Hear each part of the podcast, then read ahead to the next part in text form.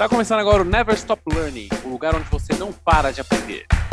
Hoje estou aqui com Vera Oliveira, que é carioca, jornalista, mestre em, economia, olha só, coautora de mais de 10 livros coletâneas e além de lançadora autora de Segue o Baile e Inversos. Já escreveu romances, contos, crônicas e poemas, publicando na Amazon, recebeu prêmios literários e, para completar, ainda é membro da Academia Internacional de Mulheres das Letras. Ah, eu vou voltar porque eu confundi tudo aqui, peraí.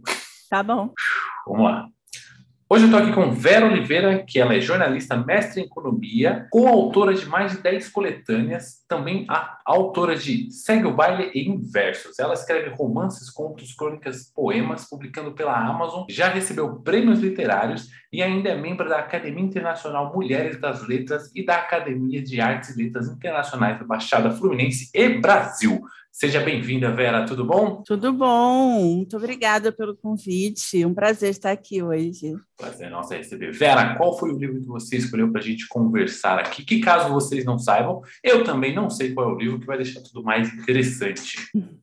Eu escolhi O Quarto de Despejo, da Carolina Maria de Jesus. Certo, O Quarto de Despejo. Quando, como você conheceu esse livro? Bom, na verdade, eu conheci ele, é, é, ao meu ver, um pouco tardiamente, sabe? Hum meus professores de literatura da, do ensino médio, do ensino fundamental, não, nunca haviam tocado, né, é, falado sobre ele antes. Eu fui conhecer, sei lá, tem uns, talvez uns três anos que eu fui conhecê-lo. E desde então se tornou um dos meus, um dos meus favoritos.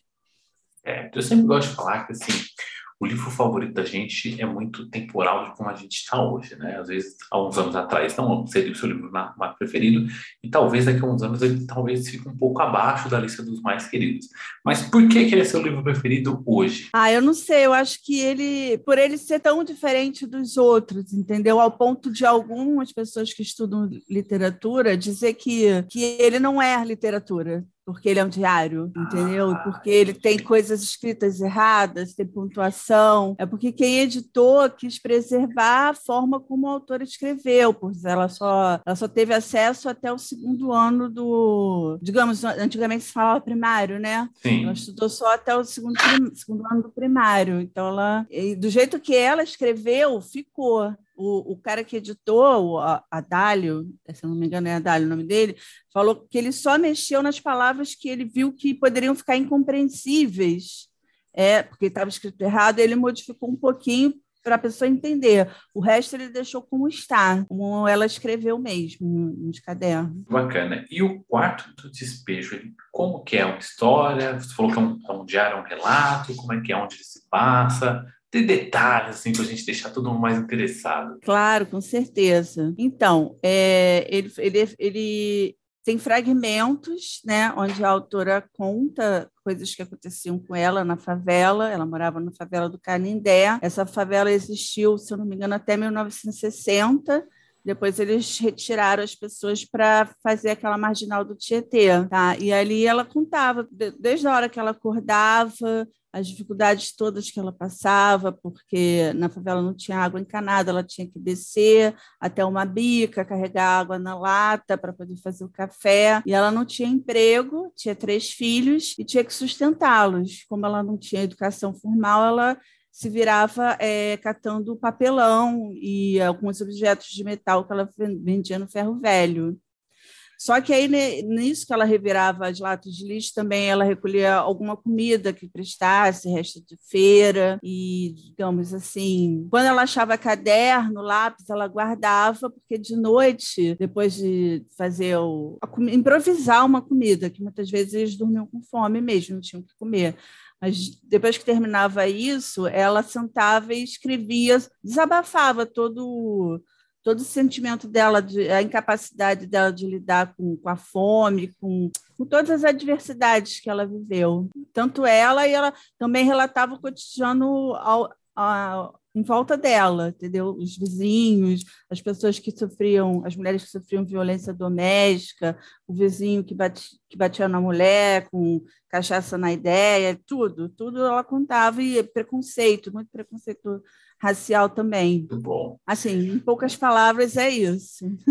e ela começa em 50, 55 e o diário termina em 1960, no dia 1 de janeiro. Certo. Só... É eu vou perguntar, eu gosto sempre de ficar curioso, o final. É aquele final bonito, aquele final triste, aquele final em aberto? O que você achou do final? Olha, na verdade, o final, infelizmente, é igual ao começo. A grande mudança é que ela teve finalmente o, o sonho dela realizado, que era ser publicada. No meio do livro, ela conta que ela tinha enviado os manuscritos dela para aquela revista Seleções. Não sei se você já ouviu falar.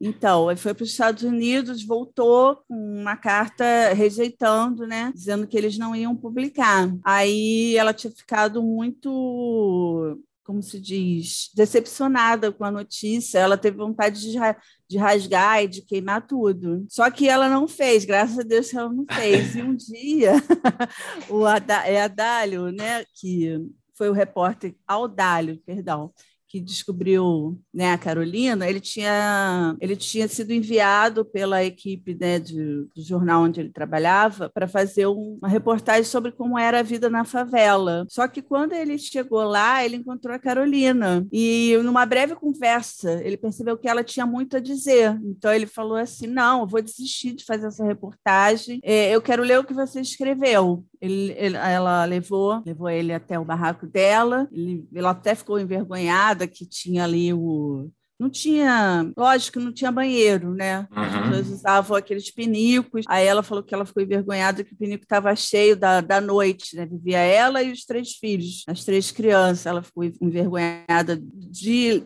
colocar ele para dentro do barraco, sendo que ela, ele viu todas as condições precárias que ela vivia, né? Mas mesmo assim eles conversaram e ele falou: Ó, eu vou levar os seus cadernos para o local onde eu trabalho e a ideia é, é publicar o que você escreve, porque muito melhor melhor do que eu fazer uma reportagem é mostrar a favela pela visão de quem mora. Aí ela ficou todo feliz. Depois ela, ela ganhou uma reportagem no Cruzeiro, né, a revista, né? Sim. Ela foi fotografada, os vizinhos começaram a ficar, né, com uma inveja em relação a ela. Depois, com o dinheiro que ela ganhou, inclusive, ela até conseguiu comprar uma uma casa, uma casa de alvenaria, que era o sonho dela tirar os filhos do, da favela, porque ela morava num barraco de madeira. E ela chegou a se mudar para outro lugar próximo? Ou se afastou bastante de lá? Tem esse relato no livro ou não no livro não no livro não não fala mas assim você pesquisando no né, diversos locais você vê que ela conseguiu se mudar para um para um lugar legal. Eu não me lembro exatamente qual é o bairro mas era em São Paulo mesmo. Só que a vida dela não ela não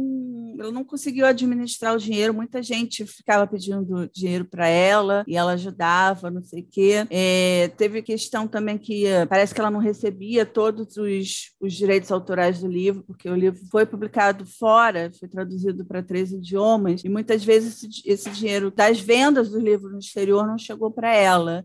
Eu sei que no final da, da vida ela terminou pobre, num, num sítio no interior de São Paulo, numa casa assim bem bem humilde mesmo, sabe? Ela não, não conseguiu. Ela teve um momento de, enriquecimento assim rápido, mas que não não durou. Entendi. No, no final, e... ela terminou pobre. E, inclusive, ela voltou a catar. Pessoal, as, as pessoas que relataram na época disse que ela voltou a catar lixo na rua para poder viver. Entendi. E esse foi o primeiro livro escrito de forma diário que você pegou ou já tinha pegou com os outros? Eu me lembro, esse foi o primeiro. O é. que você achou meio confuso, muito diferente do que você está acostumado? Foi o que você não. esperava na questão de escrita de forma de diário? Não, não achei confuso, não. Está bem. Tá... Inclusive, o Aldália ele falou que ele cortou algumas coisas assim que eram muito repetidas, entendeu? Ele cortou, num... porque senão poderia se tornar um pouco cansativo mesmo. Por exemplo, coisas que ela repetia todo dia, que era o lance de, de buscar água lá na bica. De vez em quando ele cortava, tá? E assim, não, é, eu digo, quem não leu precisa muito ler, que esse livro é maravilhoso, porque, embora ele tenha sido escrito né, em 58, 58 a 60, é, ele tem, ele carrega muito do que está acontecendo, sempre aconteceu e continua acontecendo até os dias de hoje no nosso país. Entendi. Falando um pouco mais da forma como ele foi escrita, né, questão de diário, como é que você faz para escrever o seu? Você usa a primeira pessoa, a terceira pessoa? Você gosta de colocar um narrador oculto? Como é que é? Como é que é o processo de escrita da Vera? Ah, eu já, é, já tive experiências com o narrador em terceira pessoa e também em primeira. Eu gosto mais em primeira, eu acho mais fácil de escrever e eu acho que aproxima o leitor do personagem. Certo. É, eu vi já uma pessoa falando assim, geralmente comentando, né? Que você coloca em terceira pessoa, você está criando mais um personagem que é o personagem narrador. Né? Quando você coloca uhum. em primeira pessoa, é só o personagem que você está aproveitando. Mas você já pensou em escrever uma coisa em primeira pessoa, em forma de diário? Já, já pensei. Eu já escrevi diário, nunca mostrei. Não sei se um dia teria coragem de, de publicar, o meu, mas eu faço diário desde que eu tenho 11 anos, entendeu? E eu fazia assim, no início eu fazia diariamente, depois eu passei a fazer quando acontecia algum acontecimento importante, né, digamos, mas é, eu sempre fiz questão de, de escrever quando eu estava ou triste, precisando desabafar, que coisas que eu não tinha coragem de falar com ninguém, eu colocava no, no caderno. Muito e a minha mãe também, eu, minha mãe também fazia diários, ela ela guardava, ela fazia diário no caderno, tipo caderno universitário, sabe, aqueles Sim. de 10 matérias. Ela fazia ele todinho e, e ela escrevia todo dia mesmo. Num, diferente de mim, ela não botava pequenas coisas, não. Ela falava tudinho que aconteceu. Ah, acordei tal hora, tomei o café assim, assado, com pão ou com bolacha, biscoito maisena. Almocei, aí escrevi o que almoçou, sabe? Dava detalhes de tudo, era engraçado. É bom porque ela já é, ela é falecida, já tem 10 anos, então quando eu quero relembrar coisas, sentir ela um pouco mais perto de mim, eu abro aqueles cadernos e olha aquela caligrafia, ela tinha uma caligrafia muito linda, e acompanhar o dia a dia dela né, me, me aproxima, é muito legal. Bacana. Vamos falar agora um pouquinho de como foi que você teve, é, participou de alguma coletânea, né, de alguns contos, foi antologia, foi você mesmo que criou a coletânea e publicou, como é que foi? Não, não, foi o seguinte, eu, quando eu estava escrevendo o primeiro livro, eu comecei. É, na verdade, eu fiz o caminho inverso. Normalmente as pessoas começam pelos contos e depois vão para um romance ou para uma novela, alguma coisa assim. Eu quis fazer, eu quis fazer o romance primeiro. Ah, não, fica tranquila que eu estou nesse caminho aí também. Até porque eu vou contar uma história engraçada. Eu, eu publiquei o meu romance e tal, e eu fui uhum. tentar participar de uma antologia. Ah, um conto de 10 mil, 10 é, mil caracteres.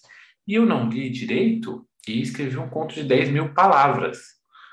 Ah, e aí, nossa. quando eu mandei na editora, a editora falou, olha, é, não tá dando, seu conto tá muito grande, mas não era 10 mil palavras, o meu tá com 8 mil e poucas, né? Eu pensei que vocês iam lá essa margenzinha, né, de diferença.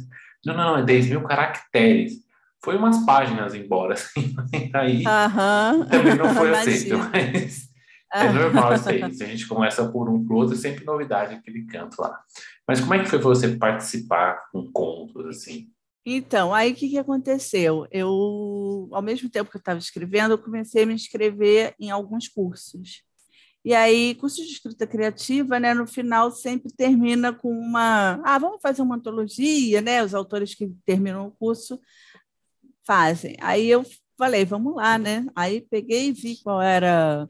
Uma teve um tema que era contos ligados a, ao mar, praia, não sei o quê, que chamava Pélagos. Aí eu escrevi o Aconteceu em Driftwood Beach, que é uma fantasia. Depois, a outra antologia que eu participei é Do Que Antes Nunca Tarde, se eu não me engano, foi em 2008 que eu escrevi o conto Vida Invisível. E aí depois teve um concurso literário da Ler aqui no Rio, que precisava de um, conto que, que falasse assim do ambiente de leitura, biblioteca, autores. Aí eu escrevi o conto O Novo Peso da Nuvem. Ele não entrou na antologia, mas depois eu resolvi colocá-lo na Amazon.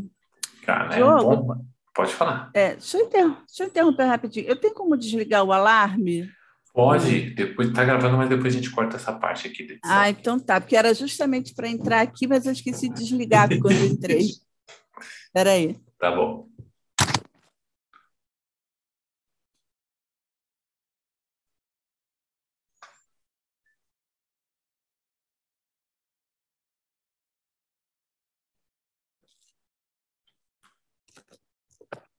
Voltei. Prontinho, vamos lá. E como é que foi? Você postou na Amazon, ficou contente, tentou procurar alguma editora, não quis, se sentiu mais à vontade sendo autopublicação? Isso, eu queria conhecer esse lance da autopublicação, porque eu não tinha a menor ideia né, do, do caminho a ser uhum. percorrido. Uhum. Aí eu estava acompanhando uma autora, não que eu conheci pelo Instagram, e eu conversei com ela pelo, pelo, pela DM mesmo, né? Sim. E ela, e ela foi me explicou como fazer, eu coloquei, aí eu não, não senti vontade de, de colocar o conto em outro lugar, não.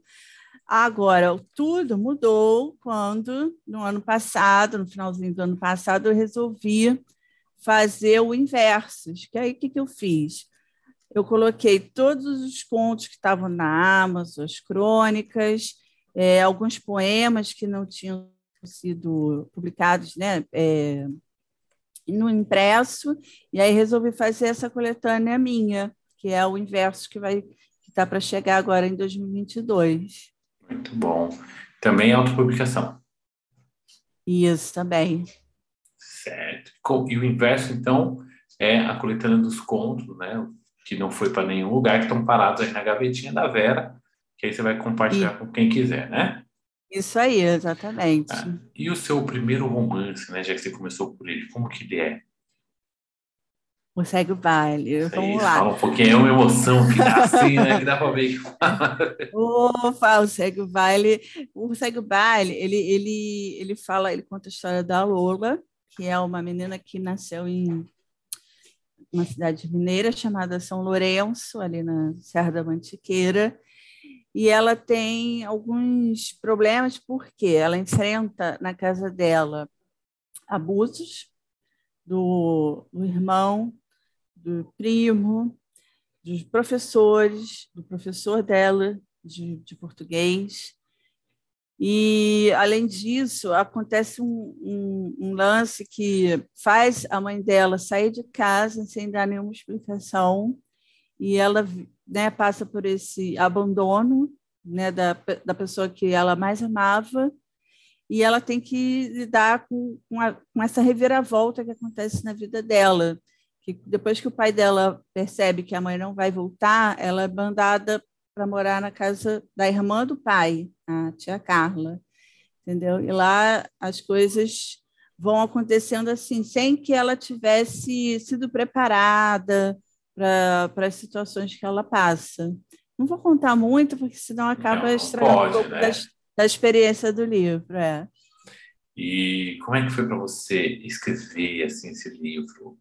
Teve muita inspiração em alguma coisa? Foi uma ideia que você fez daquele famoso e se acontecesse tal coisa? Não, algumas coisas parecidas com o que eu vivi, com que é, pessoas próximas a mim viveram, coisas que eu vi é, noticiários assim, é, principalmente de violência contra a mulher, feminicídio, isso acho que criar a, a história também. Como foi para você escrever, detalhar, né, algo assim tão cruel, assim? Teve pesquisa, você tentou se colocar no lugar da pessoa para tomar tal atitude, pesquisou, como é que uhum. foi? Claro, não, com certeza. Sim, também muitos é, filmes também serviram como, alguns filmes serviram como base, como aquele Dormindo com o Inimigo, A Cor Púrpura, é, e tipo assim, eu, eu sou uma pessoa que reescreve muito. A primeira, primeira, a primeira versão é tipo, vou colocando as ideias mas está tudo meio um pouco mais solto, não sei o que. Aí eu leio, rabisco, apago, escrevo de novo, e nisso vai. Eu sei que eu fiquei nesse processo aí de reescrita pelo menos umas cinco a seis vezes, até mandar né, para o editor olhar. E depois que ele olhou, ainda mandou reescrever de novo. Ah. Sabe como é que é? E como você contou um pouquinho do seu processo, né? Como é o seu processo criativo para tirar umas ideias para pôr no papel? Você tem alguma rotina? Você tem alguma coisa que você gosta de fazer? Algum lugar que você gosta de se inspirar para ter novas ideias para novos livros, contos, histórias? Como é que é? Não, na verdade eu não tenho assim uma tipo assim, uma fórmula para isso, não. Meio que aparece, às vezes é tomando banho, às vezes é ouvindo uma música, é, lendo um, um, outro livro, assistindo um filme, e aí tipo vem aquele pensamento assim, poxa, eu acho que poderia, eu poderia criar algo, algo assim, assado, e aí vai. Bom, e rotina de escrita você tem? Todo dia escreve pouco, pega um dia da semana para escrever, escreve não, quando não... um tempinho. Não, eu gostaria muito de ter uma rotina, mas uh, não estou nesse nível ainda não. Gostaria muito, mas não. Na verdade, eu não estou podendo escrever já tem um tempo, porque eu tenho né, é, questão de tendinite nos dois braços e também no ombro. E ano passado, assim, atacou de uma forma é, punk mesmo, foi pesado. Aí o médico falou: não, ó, faz aí fisioterapia, faz RPG, toma remédio, mas descansa o braço, não, não, não encara isso agora, não. Tanto é que eu estava fazendo a continuação do Segue o Baile, e mais ou menos na metade do ano, agosto, mais ou menos, eu tive que deixar de lado e não não estou escrevendo desde, desde aquela época. Que triste. Bom, mas ó, caso você tenha aí, pega aqueles é transcrevedor de voz, sabe? Você fala, ele vai escrevendo texto para você, depois você só confere aí para não Isso, deixar os leitores esperando a continuação do Segue o Baile. as é. pessoas estão aqui fazendo fila, batendo aqui na porta do estúdio, pedindo a continuação do Segue o Baile, entendeu? É, não podemos deixar esperar. Estão fazendo até protesto na rua. Vera, Exatamente, entendeu? Anos de eleição, as pessoas precisam do Segue o Baile para se acalmar. Não é possível ficar mais desse ano sem o Segue o Baile 2. Não sei se esse vai ser o nome da continuação, se você muda muito o nome também. Olha, eu não sei qual vai ser o nome da continuação. No, no Word, aqui no computador, tá com Segue o Baile 2 por enquanto. É, de repente vai ser esse quando, mesmo. Quando eu escrevi o meu, tinha um nome, aí eu falei, meu, esse nome não é legal, eu coloquei um outro. E aí a editora falou assim, não, mas esse nome tá muito assim, coloca uma legenda, né, uma coisa bacana. Aí tem que ter o nome mais a continuaçãozinha, né? É, eu me senti, sabe, quando as pessoas colocam Jurassic Park, o parque dos dinossauros. Isso é ridículo, assim. É, ah. Aí vai colocando, é, tipo, Avengers, Os Vingadores. Tem muito isso no filme, não é no livro, a gente né, não, não precisa. Mas é muito legal saber como é que é. Tem alguma parte do livro, no quarto do despejo, que você gosta de ressaltar, que as pessoas precisam tatuar isso no peito para que todo mundo bata, bata o olho e leia, que tem que ser dito assim agora, nesse momento? Poxa, tem, pior que tem.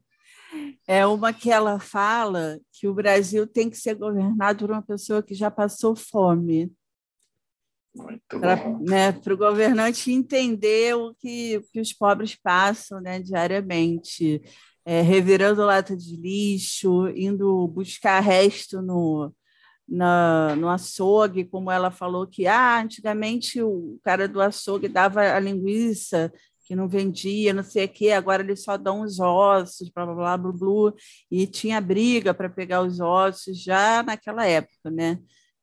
Então, ela catava o que tinha do resto da feira, o tomate pisado, as, as folhas já pretas, e jogava numa panela com os ossos, botava para ferver e era o que tinha para dar para as crianças.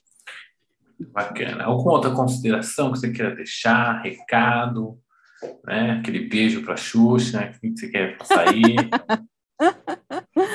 ah, eu fui pega de surpresa agora. Mas o bom do podcast é isso aí, pegar de surpresa. ah, sim. Bom, eu posso fazer um convite, então, para as pessoas me seguirem claro, no, espaço no Instagram. É seu. Qual é o seu arroba, né? Que é a nova é Vera, digital, arroba Vera. Olive. É O-L-I-V. Para quem não sabe, tudo, tem o mesmo sobrenome juntinho. que tem o mesmo sobrenome que eu, que é Diogo Oliveira, Vera Oliveira, mas não somos conhecidos, pelo menos aparentemente, né? Talvez na árvore genealógica se cruze aí. Vai que, né? Não Vai é. que. Antes de finalizar, vou fazer então, três perguntinhas. Mais algum recado que quer deixar? Então, aí é nisso, como eu estava falando, né, de me seguirem e poderem conhecer também os meus trabalhos na Amazon, lá no, no meu link da bio, tem um caminho tanto para minha lojinha no Shopee, onde eu vendo os livros, os livros que eu tenho físicos, né, que é o Segue o Baile, e algumas de antologia também. E lá nesse link tem o caminho para minha página de autora na Amazon, onde estão todas as minhas obras lá. Muito bacana. ok. Eu ia te perguntar também como é que é fazer parte de uma academia, assim, né? Como é que é? Você alimenta algum Pô. trabalho? Você recebe? Você faz uma curadoria? Como é que é? Olha, eu vou te contar, porque não, no, no momento, a gente não teve, assim, muitos encontros para avançar na academia, porque quando, quando a academia começou, foi quando começou a pandemia. Uhum. Então, a gente teve só a posse, depois de um tempo onde diminuiu um pouquinho dos números de casos, aí a gente conseguiu fazer uma posse presencial, que foi é, em janeiro do ano passado, e, e depois a gente teve uma posse online, que foi na segunda academia que eu entrei, que é a Academia Internacional Mulheres das Letras, depois de um tempo, no final do ano, que também estava diminuindo um pouquinho, a gente teve uma, a próxima presencial dessa academia internacional, que foi até na Alerj. E, assim, mas por um grupo muito restrito, tipo assim, só puderam é, comparecer 20, 20 acadêmicas, tá? E agora vai ter um, um evento é, que é o Salão de, de Artes e Negócios das Mulheres das Letras, é, vai ser de 19 a 22, sendo que de 19 a 21 vai ser online, somente dia 22 vai ter o presencial em São Paulo, mas é, eu não vou poder comparecer. E fora isso, a gente faz sarau pela internet, né, pelo lives no Instagram e antologias, né? Eu tenho alguns poemas que saíram pela pela Academia Mulheres das Letras e assim, é, na expectativa de um dia né, a pandemia acabar para que a gente possa se reunir presencialmente. Estamos torcendo aqui. Vera, eu vou perguntar para você, eu vou perguntar não, vou pedir para você falar assim, se você fosse criar uma personagem agora, depois dessa conversa, ou um personagem, fique assim, que nome você daria? Um personagem ou personagem, mulher, feminino, masculino? Só o nome, só o nome. Só o nome? É. Ah, hum. Rodrigo. Rodrigo, muito bom. Agora eu quero que você me fale assim, um cenário, um cenário bacana que você imagine que possa acontecer alguma coisa. Hum, uma praia. Uma praia. Praia. E agora. Uma pra... praia. Hum, pode, pode falar. falar. Uma praia que não seja muito badalada, uma praia meio de interior. Praia interior. Não, é. não interior, não geograficamente, né? É, Mas é pouco conhecida, assim, né? É. Isso. Aí agora, tipo, para discutir tudo, né? Para uma situação uhum. assustadora para você. Não precisa ser necessariamente aconteça numa praia, mas que para você é uma situação aterrorizante ou ah, assustadora. Olha, uma coisa que eu pensei essa semana, até comentei com meu marido que até gostaria de usar isso um dia num, num conto.